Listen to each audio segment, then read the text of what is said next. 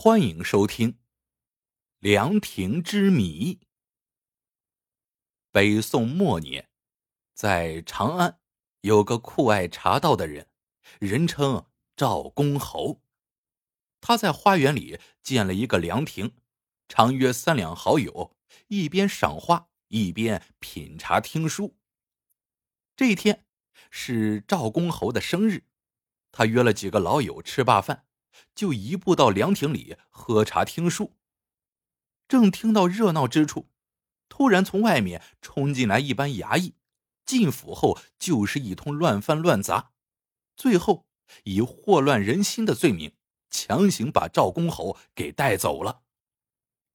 临行前，赵公侯托付最好的朋友邓文替他照看家里。赵公侯对邓文再三叮咛。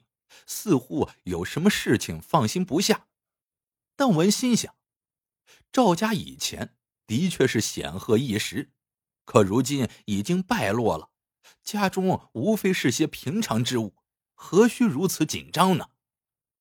但邓文不敢大意，回到家收拾了几件衣服，就搬进了赵府。谁知一踏进大门，就看到屋内院外一片狼藉。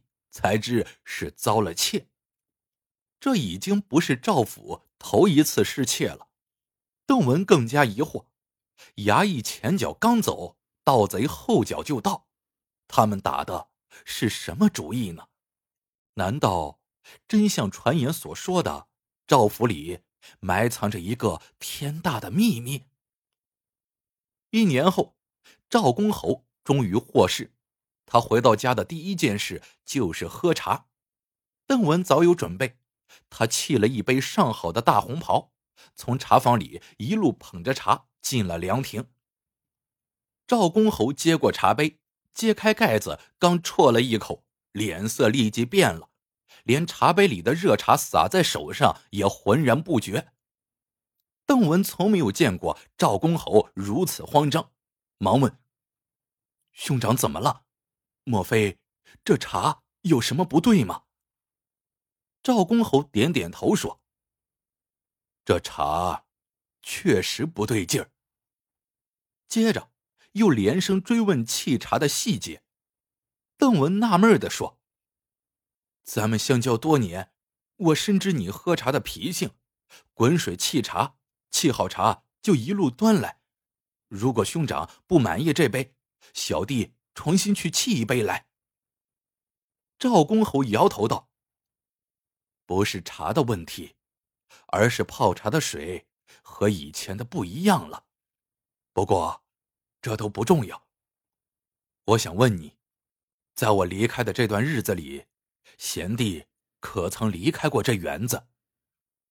邓文老实回答道：“兄长走后，我便搬了进来，偶尔出门访友。”也是一时半刻即回。赵公侯听到这儿，开始环顾四周，他神情凝重的自言自语道：“那就怪了。”过了片刻，他咦了一声，起身走到亭子旁的一株蔷薇跟前，指了指花根处，问道：“你动过这株蔷薇吗？”邓文矢口否认。赵公侯也不多话。他将茶水徐徐的浇向花根处。邓文看着茶水迅速渗入花下的泥土，脸一下子变得煞白。这株蔷薇已经生长了八九年时间，因为最靠近亭子，喝茶者常将喝剩的茶倒于树下，常年累月被茶水浸润，那里的土质自然紧实，茶水也会因此渗得很慢。而眼下，这杯茶一浇上去，水就没了，可见花树下土质十分松软。也就是说，有人在近期移动过这株蔷薇。邓文见遮掩不下去了，双膝一软，瘫倒在地上。大哥，我对不起你。原来，在赵公侯入狱不久，邓文就发现了赵府的秘密。在赵府的凉亭下面埋藏着大量的宝藏，好奇心使他彻夜难安。于是他找了几个壮汉，合力把凉亭挪开，清理出里面的金银玉器之后，邓文本想把凉亭恢复原状，谁知坑底积了水，使得地基过于松软，无奈之下，他只得在十步以外重建了凉亭。邓文说：“因为复原的时候用的都是原来的旧材料，所以亭子修好之后，表面看不出任何异样。他本以为这样便可以瞒天过海，没想到这么快就被赵公侯给识破了。”赵公侯沉吟道：“虽然凉亭和园内景致都被你修复的天衣无缝，可是……”只要你移动那个凉亭，还是瞒不过我，因为这个凉亭下面连接着山上的一眼活泉，我特意修了地下水道，把泉水引到院内的井中。你破坏了凉亭，堵住了泉眼，井里的泉水就变成了死水，这样的水泡茶还会好吗？可见。你虽然骗过了我的眼睛，却骗不过我这张喝了多年茶的嘴呀。顿了顿，赵公侯又接着叹气道：“我的祖上曾做过海盗，积累了大笔财富，因为这是笔邪恶之财，我怕他会祸及自己，所以一直过着清贫的生活。可是渐渐的。”风声还是走漏了出去，不得已，我在藏钱的地方盖了这座凉亭，掩人耳目，使这笔财物躲过了很多歹人的算计。可我万万没有想到，这笔财物最后竟落入到你的手里。我很想知道，你是怎么发现这个秘密的？邓文说：“自从他住进赵家以来。”晚上总是重复做同一个梦，梦里有一群身穿白衣服的三寸丁小人，每夜三更时分避开锣唱大戏，吵得他心烦意乱。于是，在梦里他常常追打这些小人，可每次追到凉亭边上，必有数不清的穿着白衣服和黄衣服的小人冲出来，把他打得抱头鼠窜。有一天。恰巧有一位算命先生从门口经过，邓文就把他请进府来。两人一番交谈，邓文发现这算命先生见识不凡，就请他破解此梦。算命先生说，那些穿着黄白衣裳的小人是金银等物埋藏在地下日久，吸收了日月精华幻化成的魂魄。他还告诉邓文，那些东西。如今就埋在凉亭下面。听到这里，赵公侯怒道：“一派胡言！一个算命先生何以有如此本事？”邓文却摇摇头说：“你当那解梦之人是谁呀？他正是人称入云龙的梁山军师公孙胜。公孙胜告诉我，这笔钱数目巨大。”普通凡人根本无法销售，如今天机已经泄露，弄不好就会惹来杀身之祸。我仰慕梁山好汉侠义之风，于是擅作主张，决定用这笔横财资助他们成就大业。可是说到底，这些钱毕竟不是我的，我自知责任重大，要杀要剐，我全认了。赵公侯沉吟半晌，扶起了邓文。贤弟何罪之有？你替我散尽家财之举，实是帮我去了块心病啊！俗话说：“不孝有三，无后为大。”我这么多年没有娶妻生子，怕的就是这笔巨财累及家人性命。现在我真是无财一身轻啊！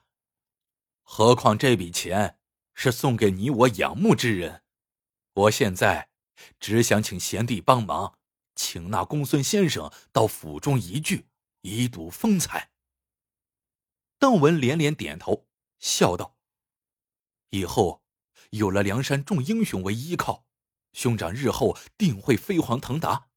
只是他们毕竟是些草莽之人，而且是朝廷的大患，所以，我们资助他们的事情，还是不要声张为好。几日后，邓文就偷偷把公孙胜引荐给赵公侯。两人一见如故，相谈甚欢。可是不久，邓文却忽然风寒，一个月不到便病死家中。为此，赵公侯难过了好一阵子。过了一年，赵公侯探听到一个消息，说梁山好汉被招安之后，那公孙胜拒绝了朝廷的高官厚禄，在冀州出家了。因为是昔日故交。赵公侯便长途跋涉前去拜访，一见之下，他大感意外。庙门口这位公孙胜相貌出众，与之前见的那个公孙胜竟然不是同一个人。当他确信眼前人才是真正的公孙胜之后，才大呼上当。赵公侯将来意与公孙胜一讲，公孙胜一下便瞧出整件事的端倪。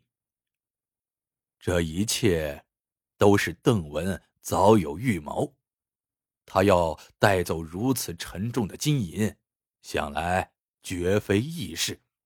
因为包括官府在内，不知有多少人都在盯着这块肥肉。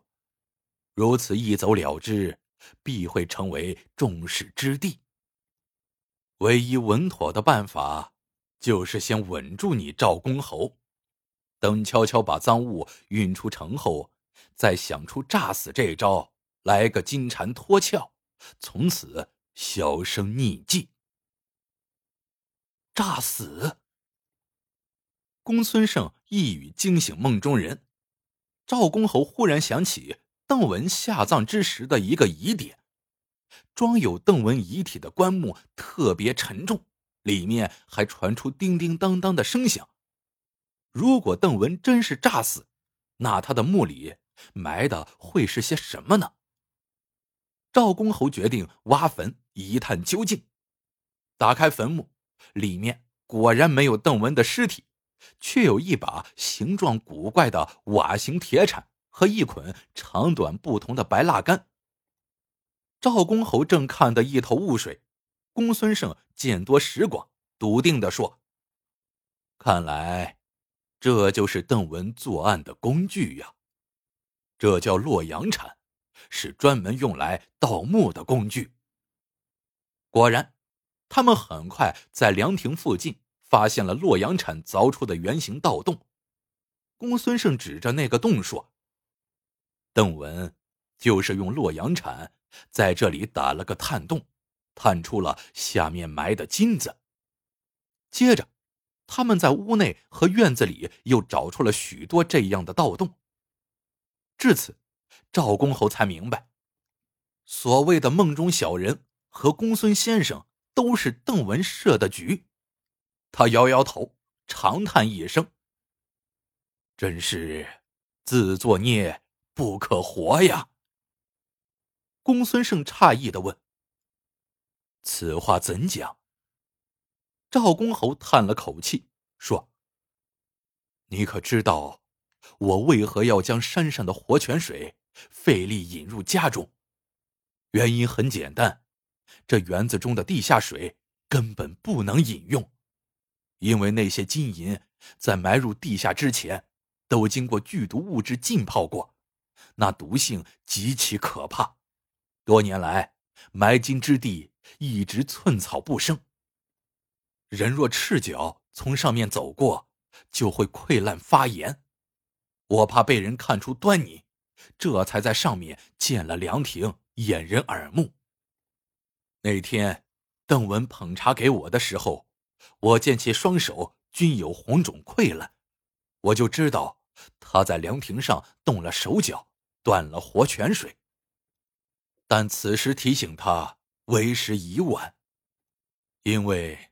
他喝了那么长时间被污染的井水，命难久矣呀！唉，这都是贪心的结果呀。故事到这里就结束了。喜欢的朋友们记得点赞、评论、收藏。感谢您的收听，我们下个故事见。